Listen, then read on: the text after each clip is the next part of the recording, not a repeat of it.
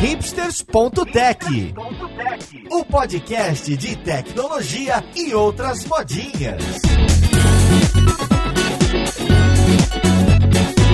Olá, caríssimo ouvinte, seja muito bem-vindo a mais um episódio do seu podcast favorito. Meu nome é Paulo Silveira, esse aqui é o hipsters.tech e hoje a gente vai falar de cloud. Hoje a gente vai falar, olha, do cloud da Microsoft, o Azure ou Azure, para quem também gosta aí dos nomes mais em português, como eu costumo falar. E hoje a gente tem uma convidada muito especial pro podcast. Vamos lá ver com quem que a gente vai conversar. Música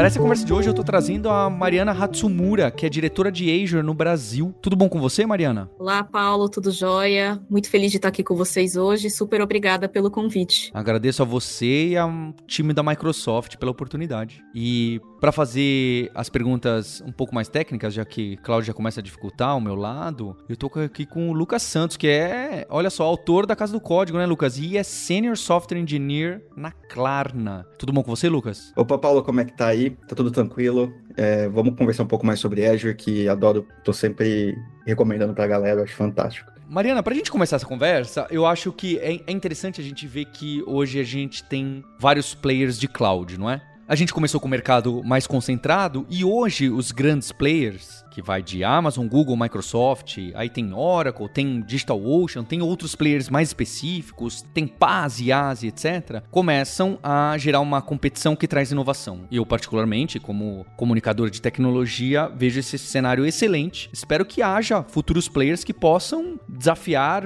vocês todos, né, e trazer novas ideias. E aí, o que eu fico pensando, e também acho que é a grande decisão de pequenas e, e grandes empresas, né, Mariana? É a questão do, da dependência e do lock-in. Porque uma coisa que eu acho é, que a Microsoft eu sempre trago aqui no podcast e que foi um movimento incrível nos últimos 12, talvez 15 anos, mas acho que especialmente nos últimos 12 anos, foi o, o, o, abraço em padrões abertos, em open source, em se conectar com outros players, em se conectar com outras marcas. A Microsoft fez assim de uma maneira que ninguém esperava e criou novos, novos padrões, né? Falou: olha, a gente vai se conectar com tudo, com todo mundo e tão aberto, você pode misturar as nossas soluções com quem você quiser. É óbvio, né? É, todo mundo percebeu, acho que a Microsoft e outras empresas depois perceberam que melhor estar tá conectado do que você ficar isolado como vendedor e fabricante de um único ecossistema. Melhor eu tá plural. E eu acho que vocês. Acho não, tenho certeza, né? Não sou só eu. Fez um trabalho incrível. E aí vem a minha preocupação no cloud. Microsoft fez esse trabalho incrível com o sistema operacional, com a plataforma do, do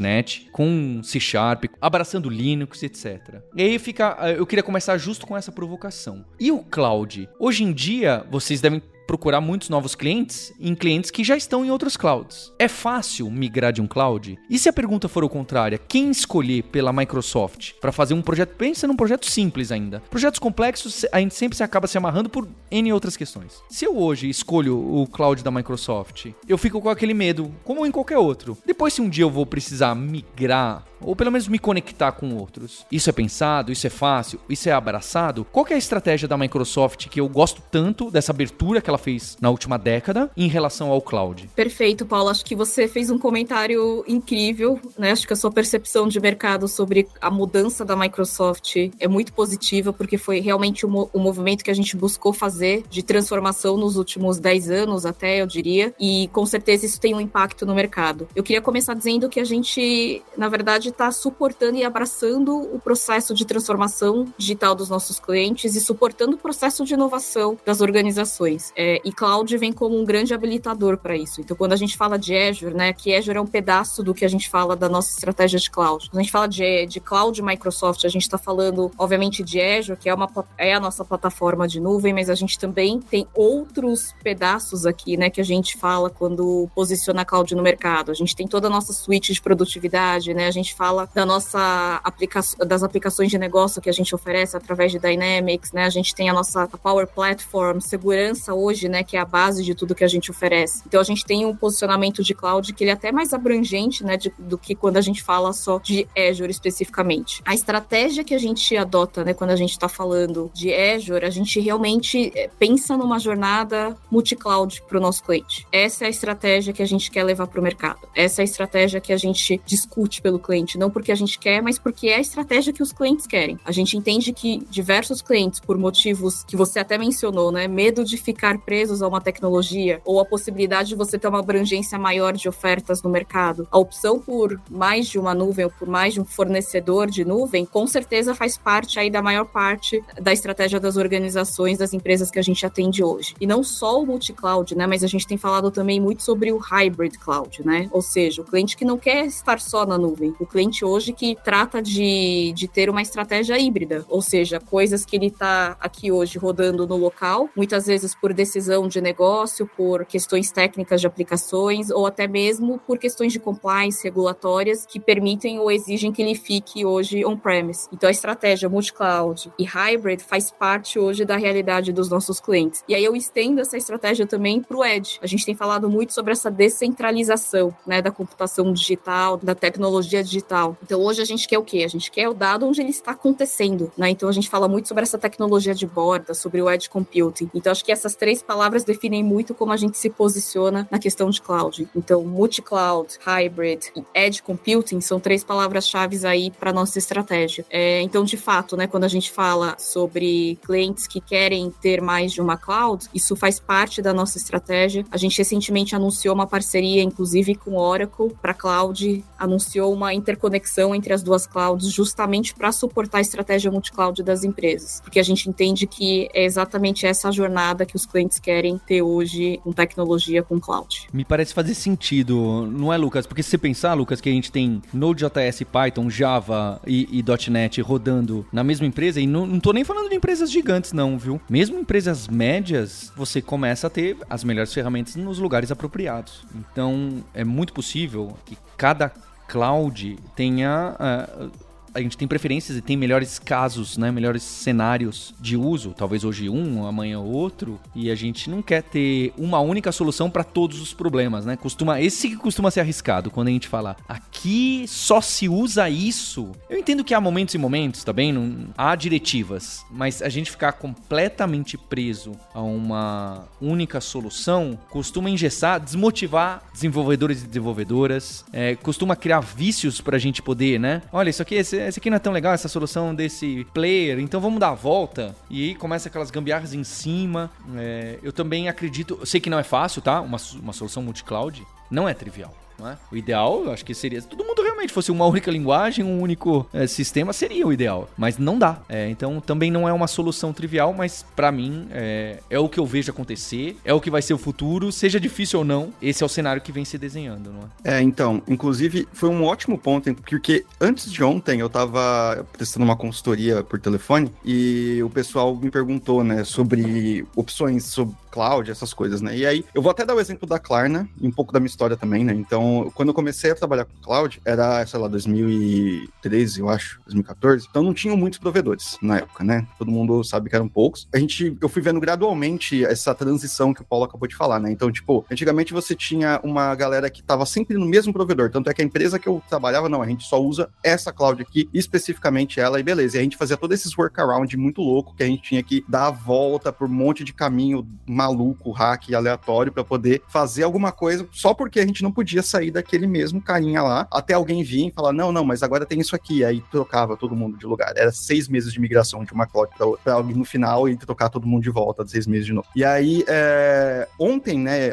antes de ontem, o... me perguntaram isso. Eu falei, cara, eu sempre recomendo a Azure. E assim, eu não tô, eu, eu sou um do. O pessoal me chama muito fanboy, assim, porque eu gosto muito da Azure, na real. Tenho vários amigos que trabalham em várias áreas diferentes, né? né? E cada um tem a sua própria preferência, né? Então tem gente que gosta de um, tem gente que gosta de outro, e aí de todos eles eu sou o único que fala meio que bem, assim, né? Fala, oh, eu gosto muito da Azure e tal, mas fala, não, porque, porque não sei o que, eu sempre defendendo. Porque é justamente isso, a parte de multi-cloud, de você poder sair da Azure, ou então, se você quiser integrar com outros carinhas, é muito fácil. Você consegue fazer um código, por exemplo, um exemplo bobo, o Azure Functions. O Azure Functions, ele não foi o primeiro, é um framework serverless, né? Uma solução serverless da Azure. Ele teve, teve uma vantagem que eu sempre gostei, apesar de gente já ter, por exemplo, Serverless Framework, que você pode criar o código usando o Azure Function, ele segue mais ou menos a mesma estrutura do que qualquer outro código que você consegue chegar aí. E ele é extensível, né? Então, por exemplo, você consegue é, criar, lembro que na época, antes de trabalhar na Klarna, eu trabalhava na Microsoft, mas eu lembro que tinha um, um, o PM de Azure Functions, ele chegava toda hora com uma linguagem nova. Olha, gente, hoje eu integrei aqui Deno na, na Azure Functions. Hoje eu integrei Java, hoje eu integrei não sei o que, hoje eu integrei não sei o que lá. E comecei a, a ver e tal. E aí eu comecei a pesquisar um pouco mais sobre isso. E eu vi que, assim, cara, você pode escrever o mesmo código e ele é o teu código. Ele vai estar tá lá, shareado com todas as outras coisas. E aí, se você um dia precisar, ah, não, putz, agora eu preciso tocar de framework, preciso fazer alguma outra coisa porque esse framework não me atende mais. O código é o mesmo, não mudou, não teve nada de diferente, sabe? Você não teve que colocar uma coisa muito específica. Você pega esse código, vai para outro lugar, põe lá para rodar, faz as modificações necessárias para rodar ali e beleza, acabou. É isso. E aí, com o passar dos anos, né, até o último, um pouco antes de eu, de eu mudar, é, eu teve aqui soluções multicloud como Azure Arc, por exemplo, que é fantástico, eu acho um, uma solução incrível de multicloud que poucas empresas fariam, assim. Por isso que eu acho que é super legal. E aqui na Klarna mesmo, aqui, né, a gente é um banco, né, então a Klarna não está presente no Brasil, mas a gente é um banco e tem uma série de regulações que a gente precisa ter. Uma delas é que a gente tem que ter vários fail-safes, então a gente usa todas as clouds, né, a gente tem todos os players possíveis, a gente meio que tem um pezinho em cada um. Então, essa capacidade de você poder migrar de um lado para o outro é muito visível nesses ambientes onde você tem problemas super grandes e problemas complexos, porque dá para ver claramente que o mesmo código que é aplicado em um pode ser aplicado para os outros. Então, geralmente, o código é, que a gente faz para Azure é replicado para outras clouds com modificações, mas geralmente os códigos que a gente é, faz para outras clouds costumam funcionar quase bem na Azure. Óbvio que tem algumas é, modificações que a gente fazer, mas não são muitas. Então, cara, acho que calhou assim num ponto muito bom, que é essa migração. Sobre o Arc, né? Acho que você trouxe um ponto aqui e, e adoro, Lucas, que você é um fã de Microsoft conhece tanto sobre os nossos produtos e serviços. É, e o Arc vem justamente como esse serviço de gerenciamento para justamente gerenciar essa complexidade, né? Porque um ambiente multi-cloud, um ambiente híbrido, um ambiente que pode inclusive estar descentralizado, né? Você tem uma complexidade sim de gerenciamento, você tem uma complexidade de, de aplicação de políticas, né? Inclusive de conformidade, de manter esse ambiente seguro. Então tem uma série ali de controles, né? E de gerenciamento que a empresa precisa fazer, que de fato vira realmente um desafio. Então, apesar do multi-cloud ser uma grande estratégia, né? Como é que a gente ajuda também os clientes a gerenciarem toda essa complexidade? Então, o Arc de fato é uma resposta para isso, para realmente ajudar e suportar os clientes dentro dessa estratégia. Mariana Lucas, eu queria saber é, em relação aos os nós, aos pontos mais essenciais que a Azure oferece. O que, que, eu quero dizer com isso? Quero fazer o deploy de uma aplicação em .NET, em Python, em PHP, que vai usar um banco de dados relacional ao SQL. Então eu estava navegando no site e tentando fazer as associações para o que eu conheço, não é? Então tem ali um Azure SQL DB. É um Microsoft SQL Server rodando na nuvem autogerido. Aí tem o Cosmos DB. É um um NoSQL, aí tem as máquinas virtuais. As máquinas virtuais eu levanto com uma imagem. Eu quero saber o mais essencial do dia a dia. Não tenham medo de ser super básicos, tá bem? Qual que é o mais essencial do dia a dia que eu contrato se eu vou colocar uma aplicação na Azure? Que, que é? Porque eu já entendi, né? O Arc, aí já vou chegar naquela complexidade maior. Eu queria começar lá de baixo, do grãozinho, para quem quer só, né? Nunca é só, né? Mas tudo bem. É só fazer um deployzinho de uma aplicação. Isso já não existe mais, né? Na minha, na minha época existia. É, só colocar alguma coisinha no ar com um banco de dadosinho relacional, que a pessoa fez um time de três pessoas. O que, que ela usa? Quais são os nomes é, dentro do ecossistema da Microsoft? Eu acho que tem uma. É, dentro da cloud, acho que um primeiro passo que a gente sempre fala é o que a gente vende de infraestrutura como serviço, né? Que é o IaaS dentro da nuvem. Então, ali é talvez a, a relação mais lógica né, entre aquilo que a gente já conhecia no mundo não cloud para o mundo cloud. E a gente sempre costuma falar, né? De realmente de uma jornada aí das aplicações, de modernização de aplicação, né? Então, muitas vezes a, a aplicação ela não nasceu na cloud, né? Ela é uma aplicação que a gente já roda, uma aplicação que já. A gente chama de legado, mas não no no, mau sentido, né? Uma aplicação que já pré-existia antes da cloud, né? É, no Brasil a gente tem esse costume do adjetivo legado ser negativo. Não, Exato, não, não é. é. É aquilo que existia antes da cloud, né? Então, quando a gente pensa nessas aplicações, a gente tem um modelo simples de você levar para nuvem, que é simplesmente o que a gente chama de lift and shift, né? Eu pego aquilo que tá aqui e levo ali para nuvem. Então, isso existe, Mariana. Isso existe e é relativamente simples, ainda mais se eu estou usando só tecnologias Microsoft, .NET, SQL Server, eu consigo puxar do servidor tradicional ou aqui no computador computador que está debaixo da minha mesa e jogar ali na, na nuvem como é o termo que você usou mesmo? Perdão. O lift and shift? Lift and shift. Esse é bem simples. Esse é um movimento que você tem pouca mudança ou quase nada na aplicação. Então você simplesmente está tirando a sua aplicação de um ambiente e jogando para um outro, né? Jogar de um lado para o outro. Por isso que a gente fala que é o movimento mais simples. Por que, que eu falo que é uma jornada, né? Porque uma vez na nuvem, o seu potencial de inovação é enorme. Então a gente, quando pensa na inovação e, a, e na aplicação, né? E, e isso aplicado ao negócio, em especial, no objetivo de negócio das empresas, que é buscar é, uma melhor resposta ao mercado, quer trabalhar com é, dados, insights, né, sendo extraído desses dados. Quando a gente começa a pensar em tudo isso, a cloud te permite ter uma jornada de modernização que é justamente a gente conseguir suportar e aí ir migrando aos poucos, né? Então a gente fala que a aplicação às vezes ela vai para a nuvem como lift and shift, depois ela passa por refatoração e aí a gente vai fazendo um crescimento até que a gente pode até reescrever a aplicação para ela ser 100% nativa da cloud, né? Para ela estar tá 100% é, usando o ambiente, por exemplo, que é o que a gente chama de ambiente gerenciado, os PaaS. Aí o foco, né, nesse caso, é muito pouco na infraestrutura, então a gente quase esquece que a gente tem infraestrutura por baixo dessas aplicações e a gente foca realmente na aplicação, né, usando a plataforma como serviço que é o PaaS. É, e aí o Lucas mencionou, né, alguns serviços ali, microserviços, containers, né, é, serverless, como Azure Functions, por exemplo, que realmente ajuda a gente nessa jornada de inovação. Então, a partir daí, o é o limite, né, quando a gente fala de cloud. Aí a gente consegue, de fato, crescer a aplicação, a gente consegue falar de, extração de insights, né, de, de negócios, a gente começa a falar de inteligência artificial, machine learning. Então, o potencial de inovação, quando a gente começa a levar tudo isso para a nuvem, realmente ela acaba tendo um potencial que eu diria que é quase limitado. Então, e puxando até do ponto de vista do desenvolvedor também, né, é, vou, falar do, do, meu ponto, né, que nem a pergunta que você colocou aqui, né, o que a gente faz se a gente quer subir uma aplicação simples, né, vamos supor que você chegue para mim e fala, não, quero subir aqui,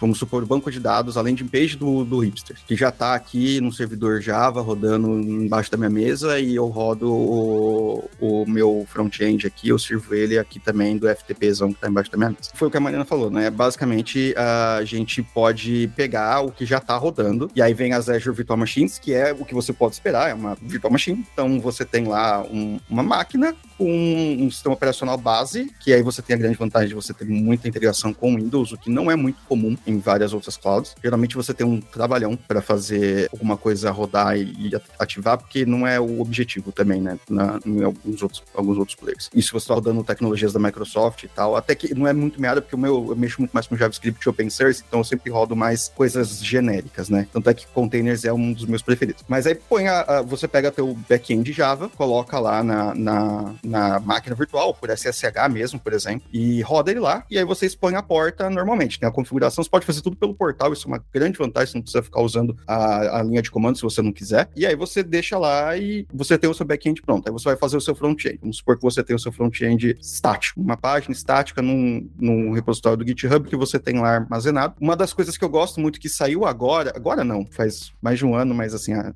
por aí, que é o Static Web Apps, os Azure Static Web Apps, que é muito legal que é basicamente um, uma versão muito mais robusta de serviços que a gente, como devs, a gente já está acostumado, que eu já vi até a gente comentar muito aqui, principalmente o Mário gosta muito disso, que é o Vercel, né? E uma versão muito legal dele, que você está integrada com outras coisas da Azure também, e você consegue colocar isso muito rápido, cara. Eu coloquei um, uma landing page uma vez aqui, que foi tipo assim, eu apontei o repositório do GitHub e tava lá, tipo, finish. Eu falei que mais nada, é isso, acabou. E aí, ele é muito inteligente, funciona muito bem. Ô Mariana, você estava esperando uma moleza como essa aqui no, num podcast? Essa tá fácil, Não, eu tô, hein? Eu, eu tô quase contratando o Lucas aqui para falar de Azure, gente, porque assim, tá, tá muito melhor do que eu poderia, porque ele tá trazendo a prática dele do dia a dia. Mas eu acho que o ponto interessante, só para fazer um comentário do que o Lucas comentou, né, é essa questão do time to market, né, o quanto a, a cloud habilita você a ir para o mercado de maneira muito mais rápida, né? Você imagina antigamente, antigamente, né, ainda hoje, como muita, muitas aplicações sobem, ou como a gente vai, a gente tem ainda um tempo de, de, de compra de hardware, né? E aí a gente entrou num shortage global lá, né, de, de chips por conta da pandemia, né, da, daquela intensidade técnica toda. Então tem toda uma questão logística, né, que muitas vezes impedia a gente de ter algo pronto, uma aplicação pronta em um minuto, né? Que hoje realmente isso é totalmente permitido na cloud. Então, de fato, só, só para puxar esse ponto, porque eu acho que muitas vezes a gente acha que é só a abstração do hardware em si, né? Mas no fim a abstração do hardware em si, né, de ter ali algo em cloud, é, tem todas, todos esses impactos, né, que são super relevantes para alguém que já esteve, né, desenvolvendo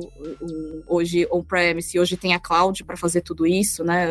Ambientes de homologação é, que antes a gente dependia de hardware, né? Hoje a gente consegue fazer diretamente na nuvem. Então tem, tem realmente aí uma grande facilidade, né, da gente fazer tudo isso que a gente já fazia antes, mas fazer isso diretamente na nuvem. E, é, e, e eu acho que assim, isso já ter a cloud é muito bom, mas também é, eu venho notando, né? Assim, eu tenho, eu não, eu não sou velho, tá, gente? Mas quando eu comecei a trabalhar com desenvolvimento, o on-premise era o mais forte, né? Então a gente não tinha tanto cloud. A cloud já existia no, no Brasil, mas não era tão difundido. Então a gente tinha muito servidor on-premise. Então, assim, a parada é que quando a gente tem, por exemplo, a cloud hoje, a galera que está começando a programar, trabalhar com desenvolvimento, só conhece a cloud. Então, assim, muitas pessoas, quando eu falo, é, isso é um downside de, de, de não da cloud no geral, mas tipo de como é ensinado programação, eu acho, para as pessoas. A Jabá da Lura entra aqui, mas é a, a questão é a galera não tá mais entendendo que por baixo da cloud existem computadores e são máquinas e são processadores e são coisas como que nem era antes, né? Só que eles são muito mais rápidos de provisionar. Então eu lembro que quando eu, tra eu trabalhei em uma, em uma consultoria, que uma vez a gente teve que fazer um provisionamento de uma máquina. Aí eu, eu tinha que ligar pro, pro, pro diretor de, de infraestrutura e pedir para ele uma máquina. Aí ele ligava pro data center, que ficava acho que em Orlando ou em Miami, não lembro onde é que era. E aí tinha toda a questão do fuso horário e demorava duas horas. Duas horas era o tempo normal. Se você quisesse express, você tinha que pagar acho que 200 dólares e era 45 minutos. Você já imaginou hoje em dia você chegar para um cara e falar assim: ah, não, eu quero subir uma máquina virtual e aí você ficar 45 minutos esperando para ele te dar um IP para você ver se essa máquina está funcionando? E aí, se essa máquina por algum motivo veio errada, putz, eu pedi uma versão do Linux, mas na verdade eu queria essa outra versão, eu queria esse outro sistema operacional. Ah, não, mas meia hora porque eu tenho que tirar o hack e trocar de hack aqui. Cara, isso é impensável hoje em dia. Hoje em dia tem é, empresas que geram sites em tempo real. E aí é uma parada que é, é, aquela jornada que a Mari falou, que é você põe o teu site na cloud, em qualquer cloud, você tá migrando ele, né, fazendo lift and shift, você tá pegando uma aplicação, entre aspas, legada, colocando ela na cloud do jeito que ela é. E aí dali você vai, obviamente, ter o refactor para cloud. Aplicações cloud native, né, cloud native applications, são muito importantes e elas são outro tipo de aplicação. Você consegue rodar uma aplicação que foi feita para computação comum, né, fora da cloud, na cloud numa boa, mas aplicações que são feitas para rodar dentro de uma cloud, geralmente você não consegue transpor de volta para um servidor que é só só você, né, só na tua casa, por exemplo. Porque aí você está trabalhando com uma escala completamente diferente, você está trabalhando com uma virtualmente infinito o tamanho da tua máquina. Então, por exemplo, ah, eu quero escalar esse servidorzinho que a gente estava fazendo de exemplo. Pô, o Azure Static Web Apps, ele nem parece que, que existe alguma coisa no fundo, mas existe, de fato, é uma CDN. E aí, se você quer ser ainda mais técnico e mais legal, você vai lá, passou seis meses, você containeriza teu back-end e você joga, por exemplo, no ACI, né? O ACI, que é o Azure Container Instances, se eu não me engano. Você roda o container e paga por segundo, se eu não me engano, o, o uso, e você escala essa parada eternamente. Desde que você tenha o, o dinheiro para pagar os, os containers, você pode escalar para o mundo inteiro. Isso é uma coisa, é um poder que muita gente não sabe que tem. Então, por isso você vê muita coisa, por exemplo, ah, gente que deixa o negócio ligado por um mês, e de repente vem aquela conta maluca de 85 mil dólares. Isso está normal na, na cloud hoje em dia, por quê? Justamente por conta dessa questão, né? E, e a, as clouds têm capacidade de prevenir isso também. Existe limites de gasto, existe limite de coisa que as pessoas podem setar. Isso é uma coisa legal, inclusive, porque é, como MVP a gente ganha um crédito na Azure e automaticamente a Azure seta o limite de crédito. Então, uma coisa que é, vale a pena comentar, eu acho super legal isso daí, que eu não vi nas outras ainda, mas também não usei recentemente. A gente coloca cotas, né, pra, é. justamente para a gente não ter esses problemas. Mas acho que a, a, característica da cloud é bem forte, né, no que o Lucas falou, é a elasticidade e a escalabilidade, né, tanto para cima quanto horizontalmente. Isso no mundo pré-cloud era impossível, né, da gente pensar em provisionar de maneira ilimitada, mas também como benefício usar isso como serviço. Então a gente tem diversos, diversas aplicações em que você não precisa rodar de final de semana. Então você não precisa pagar pelo uso daquela capacidade nos finais de semana. Então você pode desligar. Então essa capacidade, né, essa elasticidade de você ir tanto para cima quanto para baixo é muito bom, é muito bacana. Então acho que acho que isso é um algo que, que a gente está vendo aí que, que realmente as empresas que conseguem usar e alavancar, né, esse uso acho que realmente estão se beneficiando bastante.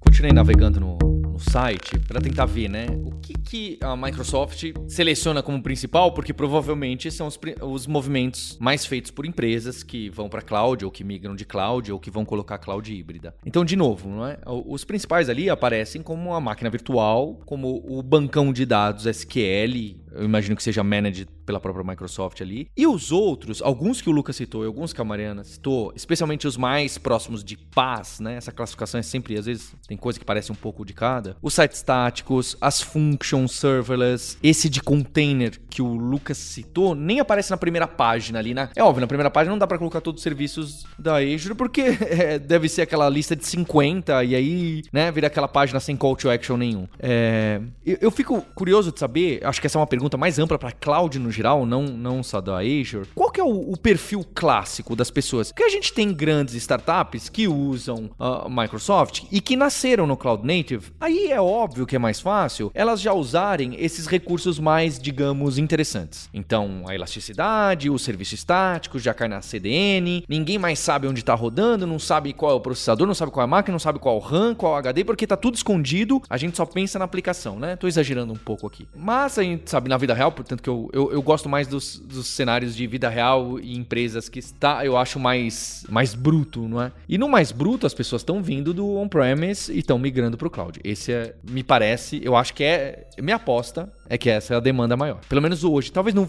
em cinco anos mude. Qual que é o, o sentimento para vocês? É óbvio que vocês precisam ter esses serviços de ponta, né? Vou chamar de ponta aqui, que eu quero dizer os mais moderninhos para cloud puro, que normalmente são mais usados para quem nasceu lá, normalmente. De novo, é uma. Eu tô fazendo aqui uma, algumas. Eu tô assumindo algumas coisas como verdade que talvez tá, Mariana. Talvez você olhe para mim e fala, Paulo, não, não é, ao contrário. Tá tudo bem, tá? Eu tô, é, são apostas minhas. Onde que tá o grande uso? Eu imagino que tem umas 5, 6 startups que tem grande uso de volume volume nos serviços novos. Mas tirando elas, tirando essas que nasceram lá, que são grandes clientes de vocês, onde que tá? Os novos clientes que entram hoje estão usando o quê? Estão migrando do cloud e fazendo esse mecanismo simples de migração ou estão usando um servicinho moderno específico de cache, um servicinho de functions, um servicinho de conteúdo e plugando nos serviços antigos ou até em outra cloud? Onde que tá a maior parte? Acho que ainda tá muito no lift and shift e no IaaS, né, em recurso computacional mesmo, quando a gente fala de máquinas virtuais, né, as VMs, é em storage, armazenamento, né, a gente fala de network networking, é, a parte até de serviços mais simples como backup, disaster recovery. Então a gente ainda tem uma grande parcela né, dos projetos que começam justamente porque existe ali já algo que se roda on-premise, né? E a forma mais fácil né, de migração muitas vezes é realmente fazer o lift and shift. Então, de fato, quando a gente olha ali, né, tem muito consumo ainda em IaaS, né? Muitos clientes que estão fazendo essa jornada diretamente para o IaaS. O que a gente tem visto agora como tendência é que as grandes empresas empresas estão produzindo mais aplicações agora do que elas jamais tiveram no passado, por conta de todo esse processo de transformação digital. Então, muitas empresas, sim, né, têm feito esse movimento para infraestrutura, mas já desenvolve, desenvolvendo e planejando novas aplicações, já como digital native, né? Então, também é um movimento, é uma estratégia que a gente tem visto é, acontecer, né? Empresas tradicionais, muitas vezes até fazendo spin-offs, comprando startups, né? Ou tendo empresas ali dentro que são as empresas digitais delas, daí né? que aí fazem alavan se alavancam dessa tecnologia toda, mas fatalmente o movimento que a gente vê é de intensidade de uso, né? Onde a gente quer chegar no final? De novo, a gente quer possibilitar essas empresas, que essas empresas consigam inovar, que essas empresas consigam ser mais competitivas, que elas consigam usar dados, né, informações real time para extrair insights de negócios, né? Você imagina que a gente está aqui nessa sala e está chegando dados de uma esteira, de uma fábrica, de uma manufatura no interior do Amazonas, que jamais, provavelmente num cenário tradicional, a gente teria essa informação em tempo real. E o melhor, essa informação chega já trazendo dados sobre riscos, né? Com qual, se alguma coisa dentro daquela operação já fugiu do, do, do meu padrão. Por quê? Porque eu tenho machine learning por trás, né? Olhando tudo aquilo. E aí, se você tem um chamado para ser aberto, um alerta para alguma pessoa, isso é feito de maneira automática, né? Quando a gente fala de atendimento, a gente está falando aí de, de chat chatbots, de agentes virtuais, né, de, de uma interface que muitas vezes a, a linguagem conversacional ali ela é tão fluida, né, que a gente nem entende que tem inteligência artificial por trás. Então, o, o nosso destino talvez seja ajudar as empresas realmente a chegarem nesse estado da arte, assim, né, de começar a usar tudo que elas têm alavancar a tecnologia para isso. Hoje, a realidade é essa, mas como eu disse, é uma jornada, né? E acho que as empresas estão entendendo e caminhando aí ao longo dessa jornada. Faz perfeito sentido, não é? Então, se pensar numa grande empresa, hoje ela tem aplicações antigas rodando na máquina debaixo da mesa deles, né, no on-premise ali. Elas têm aplicações que acabaram de migrar para cloud nesse mecanismo mais simplesinho, que é não quero lidar com o computador e com o, o storage. E as aplicações novas, e talvez não só as novas, talvez a, quebrando uma parte nova num micro ou macro serviço, rodando no mecanismo de cloud native ou cloud mais moderninho com algumas uh, dessas features uh, que, bem, não só a Microsoft, mas que vocês têm aí nesse. Que, que me parece ser mais cauda longa para vocês, mas se você não tem, o cliente moderno não vem, né? Eu imagino que a Microsoft e outros cloud providers se colocam naquela situação, poxa, tem isso aqui, é um negócio complicado de implementar, pouca gente vai usar, mas tem esses cinco clientes principais nossos aqui que precisam, não tem jeito, né? Você precisa ter essa oferta também, deve ser complicadíssimo para os cloud providers, são, é a computação de verdade acontecendo, né? Todo mundo está sendo desafiado e você precisa ter essa oferta. Senão, ele não vai colocar na sua cloud. É... Então, é, eu acho que é um, é um movimento muito interessante. Imagino que esse do infraestrutura vai diminuir com o tempo, né, ao longo do tempo, nos próximos anos, para dar espaço, porque cada vez mais já estarão migradas as aplicações e elas, as aplicações migradas vão usar cada vez mais os recursos mais de paz, mais inovadores, mais native ou outros nomes aí que cada um é um pouquinho de uma coisa diferente. Eu acho que isso depende um pouco, por exemplo, do tipo de empresa que você é. Porque, por exemplo, no caso da Klarna, a gente tem, sei lá, mais de 2 mil, 2 mil engenheiros. E muitas dessas pessoas são de infraestrutura, a gente tem uma área inteira de infraestrutura, porque a, a Klarna, ela tem, sei lá, uns 15, 20 anos, de, acho que são 15 anos. Então ela veio antes de muita tecnologia que a gente conhece hoje, tipo Kubernetes, é, containers, essas coisas assim. Então muitas dessas coisas a gente tem internamente, que nem, por exemplo, a Google fez há muito tempo atrás com o Kubernetes, que surgiu lá dentro por causa dessa questão dos containers. A gente tem as nossas plataformas de containers lá dentro da Klarna também. A questão é que eu acho que se você é uma empresa muito grande, você está obviamente focado em ter controle. Então você precisa do controle. Como é que eu vou fazer para migrar um banco gigantesco para dentro uma cloud se eu não tiver controle. Hoje eu estava acostumado a ter todo o controle, tudo na minha mão, e aí eu vou dar tudo isso para um on-premise. A galera não, não gosta muito disso, porque você já tem uma área toda construída em volta dessa questão. Então, nesse caso, por exemplo, a infraestrutura como serviço, né, o IaaS, funciona perfeitamente. E aí é o caso, por exemplo, do AKS, no caso do Kubernetes, que é um serviço managed, né, para você estar tá gerenciando Kubernetes, mas ele te dá um controle grande também, e também você pode instalar na mão usando o mais IaaS de todos, que é a máquina virtual, que é literalmente sobre quais todos os outros estão construídos. E aí você tem, uh, mudando né, do pro outro lado da régua, você tem o meio do caminho onde você tem aquelas startups que são, sei lá, de 15 a 20 pessoas, até um pouco mais, 30, 40 pessoas. Algumas dessas pessoas são profissionais que são mais especialistas, outras são só desenvolvedores, desenvolvedoras que são muito apaixonados, que nem foi o meu caso, por infraestrutura, que estão aí sendo guia espiritual para a galera para ligar para Azure ou para qualquer outro cloud, mas também estão aprendendo no processo. Então, obviamente que a galera não conhece tudo. E aí, nesse caso, você vai ter um misto, você vai ter a galera que gosta, por exemplo, sempre gostei muito de containers, então eu sempre usei Kubernetes, a, é, é, AKS, ACI, tudo que saiu em várias outras plataformas também. E a gente sempre ia muito por esse lado, até porque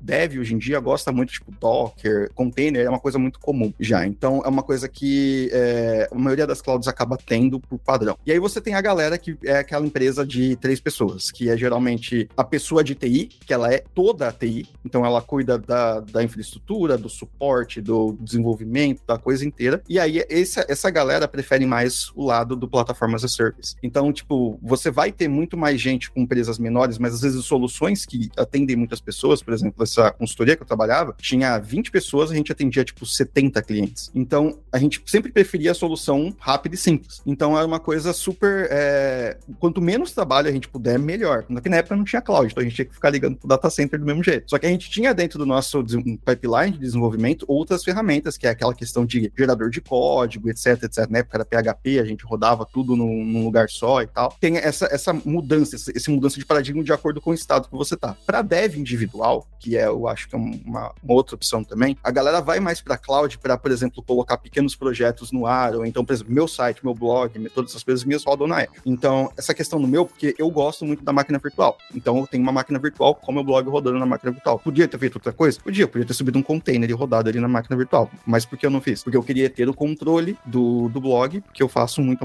modificação na infraestrutura. Mas eu tô com outros projetos pessoais que eu vou subir, por exemplo, em Azure, Azure Functions. Por quê? Porque é serverless. E serverless até 2 milhões de requisições você não paga nada. Então você pode subir pequenos projetos. Então essas pequenas coisas acabam modificando o que aparece para você também, o que você fica mais interessado. Então assim, eu acho que eh, uma das grandes vantagens da cloud, né? Tem para todo mundo. Tem todas as gamas de coisa que você pode fazer, acaba aparecendo ali para todos os projetos que você pode fazer também, tem alguma coisa ali. E, e acho que só para colocar um ponto aqui, né, interessante é que tem a gente começa a chegar num gargalo aí às vezes, muitas vezes de mão de obra, né? De capacitação mesmo, porque é muita tecnologia, né? O, o Lucas está trazendo aqui tecnologias que ele como desenvolvedor, né, utiliza. A gente tem visto no mercado cada vez mais aí uma briga por profissionais, né? Aí a gente coloca ainda dentro dessa equação toda a parte de cybersecurity, onde a gente precisa também de profissionais de segurança, porque em cima disso tudo, quando a gente amplia, né, essa disponibilidade toda aí do digital, o que que acontece? A gente também começa a ter uma superfície maior de ataques, né? Então, obviamente, você também pensar na segurança como princípio, né? E aí as empresas também passam por desafios de mão de obra em segurança. Quando eu falo de AI, né, comentei aqui, a gente ainda tem o gap, apesar do, do AI, né, da inteligência artificial, a gente ter dados, né, claros do impacto realmente na economia, né, do uso de, de inteligência artificial, é, a gente sabe que a gente tem hoje um gap ainda de mão de obra, de, de capacitação, de skilling. Então, acho que são duas frentes que tem que crescer junto, né? À medida que a gente vê tec as tecnologias sendo utilizadas, né? A cloud avançando, a, a questão da capacitação e da mão de obra, né? Seja dentro dos clientes, nas grandes empresas, no mercado em geral, é algo que tem que acontecer também. Às, às vezes, um grande limitante é o fator humano, né? A gente sabe que muitas vezes é onde a gente acaba até barrando uma possível adoção aí. Recentemente, aí ótimo timing, inclusive, porque recentemente saiu aqui a notícia de que um desses apps de direção acabou sendo hackeado, né? Por onde começou o ataque, né? Primeiro, na pessoa. Então começou numa pessoa que não estava de acordo com uh, as. Não, não aquela pessoa não estava de acordo com as normas de segurança, mas não tinha o conhecimento dessas normas de segurança. E aí depois o, o hacker conseguiu o ataque na cloud. E aí, da cloud é o controle completo, né? Então a, a, a, existe um, um termo muito legal que a gente chama de clube nuclear, né? E geralmente o clube nuclear é aquela galera que tem acesso ao botão para lançar a bomba nuclear. E esse botão de lança bomba nuclear geralmente é onde está o coração da empresa, que geralmente é a cloud, a infraestrutura, hoje em dia, né, empresas altamente conectadas. Então a cloud, ela, na cloud no geral, ela tem um papel super importante, que é não só de manter tudo rodando, mas ela também tem um papel social importante para poder fazer com que as pessoas entendam mais sobre segurança. Porque se alguém consegue acesso à sua cloud, por isso que é tudo super seguro, principalmente em, em provedores muito grandes de cloud, tipo a Azure, você não tem mais o que fazer. A pessoa consegue tirar o acesso, destruir uma empresa inteira em um único dia. Porque da mesma forma que você consegue construir tudo muito rápido, você também consegue destruir tudo com a mesma velocidade. Esse é o, ganho que a cloud te dá, mas você também tem que ter a, a, a, noção de como você vai manejar esse poder que você acabou ganhando. E, obviamente, existem ferramentas, tanto na Azure quanto em qualquer é, player, alguns é, que eu conheço da, da Azure também, subscriptions, é, o controle de acesso com Active Directory, etc para prevenir, diminuir a superfície de ataques que você tem com outras pessoas, né? Então, cara, eu acho que é, isso é um, um, ponto muito legal de se trazer, inclusive um timing perfeito, porque a cloud, ela tá na frente, ela tá atrás do teu app, na verdade, né? Ninguém vê, mas ela é à frente de toda a tua empresa, só que ela é tão ao fundo da coisa, assim, que ninguém meio que liga para ela, né? Então é uma coisa muito presente, mas que ninguém percebe. E você trouxe um exemplo que é o típico caso, né, de ataques, assim, ela, a questão de cybersecurity é uma questão de engenharia social, né? Elas não têm a, a maior parte dos casos de ataques, elas vêm por falha no usuário, por vazamento de credencial. Sabe aquele post que fica ali, né? O seu usuário com a senha é, no notebook? Certeza que aquilo lá já foi fonte de entrada de ataques e, e os, os hackers sabem, né? Eles se movimentam de maneira horizontal até chegar na credencial mais alta e começar a ter acesso a tudo dentro da empresa. Então é, é uma questão de, de educação muito do usuário final. A, a abordagem de cloud, de segurança na cloud, né? Ela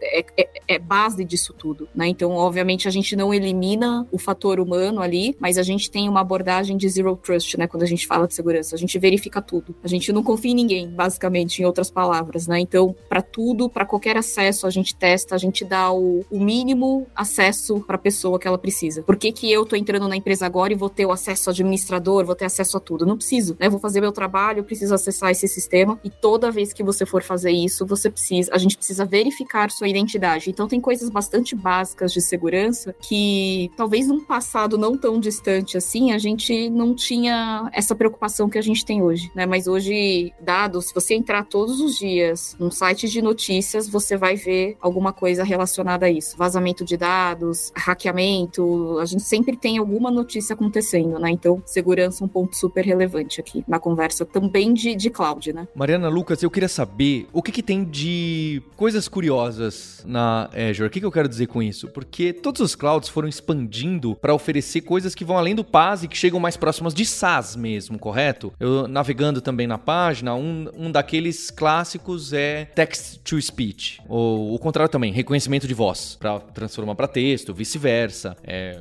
rodar modelos de inteligência artificial, é, detectar imagem para saber se aquilo é um cachorro ou um gato, já está pronto e etc. Então acho que as clouds estão cada vez mais ganhando essa super especificidade que dominam, inclusive pegam o lugar de bibliotecas, que antigamente a gente usava bibliotecas para algumas dessas coisas, mas que eram demoradas, a gente tinha que calibrar, a gente não dominava, era super complicado de encontrar pessoas desenvolvedoras que conhecessem aquele tipo de tecnologia. Hoje em dia, diversos clouds, e tem até cloud específico, né, fora que não disputam com a Microsoft, por exemplo, super específicas que fazem só text to speech. Tem também esses cenários. Eu queria saber o que, que tem de mais moderno, mais diferentão da Microsoft, só para ter uma ideia de até onde vai esse ecossistema da Azure, que que, ou até o que, que vem por aí, sabe? Olha, você pode rodar esse tipo de necessidade, eu vou. Nossa, tem até gente que precisa disso, né? Porque deve ter coisa assim, né? Nossa, para que, que eu precisaria disso? Aí você vai ver, tem é, 100 mil empresas que precisam disso para logística de avião, de combustível, não é? Até onde vai essa especificidade do cloud da Microsoft? Eu vou citar alguns exemplos aqui que eu acho que, inclusive, a própria pandemia impulsionou o uso da tecnologia em diversas indústrias, e aí a gente foi enxergando as necessidades específicas de cada indústria. Então, a gente lançou aqui é, recentemente, né, está lançando, está no processo de, de, lançamento de várias clouds de indústria específicas. Por quê? Porque a gente sabe que, que cada um dos clientes, que cada vertical específica tem uma demanda é, muito específica, tem, tem regulações a serem cumpridas né, de maneira muito específica. Então a gente lançou as clouds por indústria. Então isso que você está trazendo, a gente falou até agora muito de computação horizontal, né? Serve para todo mundo, a computação está aqui, mas como, como eu faço com, por exemplo, hospitais, né? Com empresas do setor de saúde que têm necessidades muito específicas, que tem que rodam informações de uma, de uma maneira muito específica, que tem um tipo de comunicação com pacientes muito específicos. A gente lançou então, né, algumas clouds por indústrias, é, voltado a necessidades específicas de alguma delas. Então, a gente tem a, a cloud para varejo, né, principalmente quando a gente viu nessa pandemia aí que o modelo de varejo ele foi totalmente quebrado, né? A gente pôs o modelo à prova, né, na pandemia. Então, como é que eu consigo agora, com tudo isso, atender especificamente a indústria de varejo e as novas demandas que estão surgindo? Não é só o e-commerce, mas, por exemplo, como é que eu consigo garantir que eu, que eu tenho um sistema por trás onde eu consigo fazer entrega em loja física por delivery, né? Aquele o, faz o, o pick-up, né? Ali só a retirada, né? De, de, de compras são cenários que a gente nem imaginava antes, né? Mas que na pandemia foram super comuns. Então a gente foi vendo o aprimoramento, a gente lançou a cloud para sustentabilidade, né? Muito focado na questão da redução da emissão de carbono, como é que a gente ajuda as empresas. O SG está em todas as grandes empresas, né? Em pauta em todas as grandes organizações. O grande desafio é como é que eu consigo rastrear, gerenciar, mensurar a quantidade de carbono que eu estou emitindo, que eu estou usando dentro do meu processo produtivo. Então a gente também lançou clouds muito a cloud para sustentabilidade para suportar essa demanda específica. A gente tem a, a cloud para saúde, enfim, a gente foi lançando diversas é, clouds específicas para atender. Então, acho que esse é um lado que é bastante recente, né? Coisas bastante recentes que a gente lançou, é, mas que vão justamente ao encontro daquelas demandas que a gente enxerga dentro do, do mercado. Oh, Mariana, que interessante, né? Eu, a gente sempre brinca que na tecnologia as coisas se repetem. Se você for pensar, os ERPs e CRMs 15 anos atrás, 20 anos atrás, que eram 20, vai, que eram genéricos, né? Começaram a se especificar. Então você tem ERP para petrolíferas, ERPs para saúde. Agora agora a gente vai ter o cloud de inteligência artificial para reconhecimento de imagens médicas. E, e cada um vai ganhar o seu contorno, o seu espaço. E aí a Microsoft vai ser muito boa nesse aqui dessa indústria e vai brigar com o outro que tá naquela. Peraí, a gente precisa disputar. A gente ganhou mais espaço aqui, a gente tá melhor ali. E também abre espaço para pequenos players focarem numa indústria de um nicho, de um pedaço do cloud e continuar esse mecanismo de inovação e competição.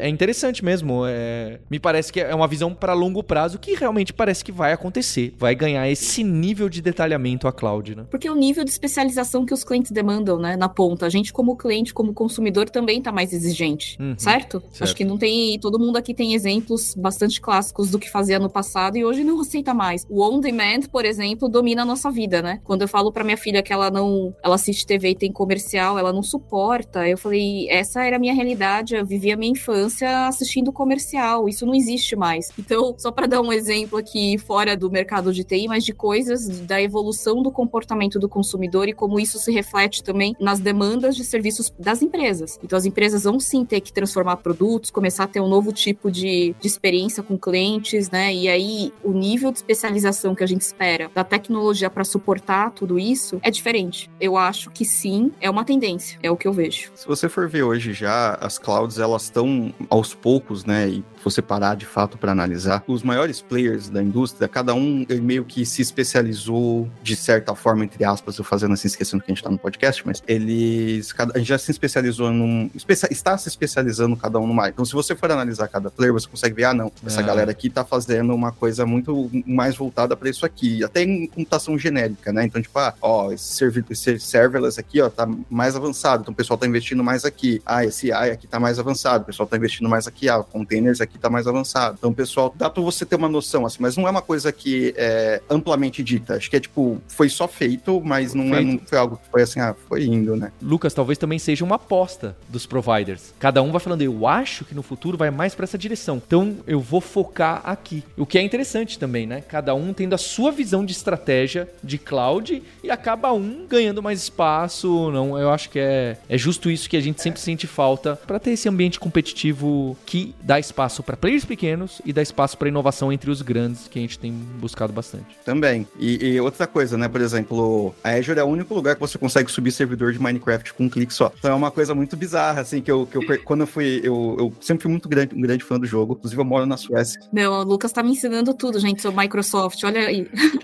então, é, a questão é, eu já subi vários servidores de, de Minecraft no, na Azure. E é uma coisa assim, é Java, né? A versão tem a, agora tem a versão original, que é o Bedrock aqui, né? Que é o feito com C Sharp, se não me engano. Mas é, a, a, questão é que é muito fácil você fazer isso. Tudo bem, é um produto da Microsoft Nossa. agora, né? Uhum. Sim, mas é uma questão que, assim, se você fosse comprar um jogo, acho que muita gente não pensa nisso, mas é uma comunidade de, de jogadores muito grande. E eu tenho vários amigos que jogam e é legal você fazer, ah, putz, vamos fazer um servidor e colocar aqui, mas, pô, tem que baixar e subir na máquina, não sei o quê. E aí essa questão de você poder fazer esses marketplaces, de você poder juntar coisinhas, falar, ó, vamos fazer um servidor de... Eu tô com a página aberta aqui, tá escrito assim, ó, Create Minecraft uh, Game Server on Windows Server 2019. Então você pode escolher aqui o Windows. Só uma pergunta, Lucas. Essa página é da Microsoft ou é a comunidade que fez? É na Azure. Gente. Não, aqui é, é da a Microsoft. Tem da comunidade também, mas sim, tá dentro do portal, portal.azure.com. Isso, se você for ali em Create, né, criar um recurso e for na, na, na categoria em mídia, você vai ver Minecraft. Se você pesquisar na barrinha Minecraft, tem a imagem oficial do Minecraft. Eu queria deixar aqui meus parabéns para a pessoa desenvolvedora da Microsoft que convenceu a liderança a colocar isso. É realmente audacioso, parabéns, inovador e mostrando o, o, onde dá para chegar a especificidade. Não é? Isso, e não tem uma só, tem várias. Tem a individual, tem a em containers, tem a em Kubernetes, tem, cara, tem com replicação em múltiplas regiões, tem várias assim que você pode fazer esse tipo de coisa. Então, eu acho que a galera, foi aquilo que você falou, é uma aposta, mas, por exemplo, a Microsoft aposta muito forte no Minecraft porque é um jogo que também ele dá uma possibilidade educacional, né? Coisa, né? É educacional. É, nossa, quanta coisa que eu aprendi de eletrônica no Minecraft. É, a questão é, o, tipo, mixed reality e tal, você consegue fazer isso muito bem, e você pode simplesmente falar, não, eu vou ser o melhor nisso aqui. Claramente a galera vai olhar e falar assim, não, não quero focar nisso e vou focar nessa outra coisa. Então, cada player, assim, é, pelo menos pelo que eu ouço de muita gente, é reconhecido por uma coisa específica que faz, né? Eu sei que, por exemplo, para mim, hoje, além de tudo que a Azure já faz, a minha opinião pessoal é que eu gosto muito dos containers na Azure. Eu acho os containers da Azure muito bons, muito superiores a muitos outros players, assim, que eu já usei, e eu sempre uso esse. Então, tipo assim, para mim é o que funciona muito bem. Óbvio que tem outras funcionalidades que eu gosto também, mas é uma questão que você pode ver aos poucos isso acontecendo, a especificidade indo cada vez mais ao, a fundo, e aí é, a gente entra no, no mundo aí onde provavelmente você tem que ser um piloto de avião ou trabalhar numa petrolífera para talvez entender o que tá acontecendo. Lucas, Mariana, queria agradecer o tempo de vocês, a, a exposição. Fica aí também o recado, então toda empresa que vem aqui, traz porta-voz, traz pessoas interessantes para conversar, a gente deixa aqui os links, tá bom, Mariana? Os, o link que você achar interessante da Azure para a comunidade desenvolvedora acessar, entender mais e comparativos, a gente vai deixar aqui. E agradecer especialmente a você, ouvinte, pelo download, pela audiência, por compartilhar esse podcast, que foi além da Azure, né? A gente tocou assuntos em relação à cloud, a futuro da computação, a futuro aí da competição entre os grandes players e especificidade de cloud. Eu gostei bastante dessa conversa. E a gente tem um compromisso na próxima terça-feira. Hipsters, abraços. Tchau. Olha, você que gosta de um podcast, fala, poxa, ouvi o Hipsters essa semana, queria outro. A gente tem o podcast Deve Sem Fronteiras, não é? É aquele podcast que a gente entrevista as pessoas que são programadoras em diversos lugares do mundo. E elas conversam com a gente de muitos assuntos. E a gente também fala, né, sobre como quer viver nesses outros lugares, custo de vida, ambiente de trabalho, cultura, tecnologias mais usadas em cada canto do mundo. É bastante inspirador, independente para quem quer ou não trabalhar fora. É interessante para a gente ter essa visão mais global do mercado e a gente também se tornar profissionais melhores. Então procura aí no seu ouvidor de podcast preferido o Dev Sem Fronteiras. Você ouviu o hipsters.tech, produção e oferecimento alura.com.br. Mergulhe em tecnologia. Edição Radiofobia Podcast e Multimídia.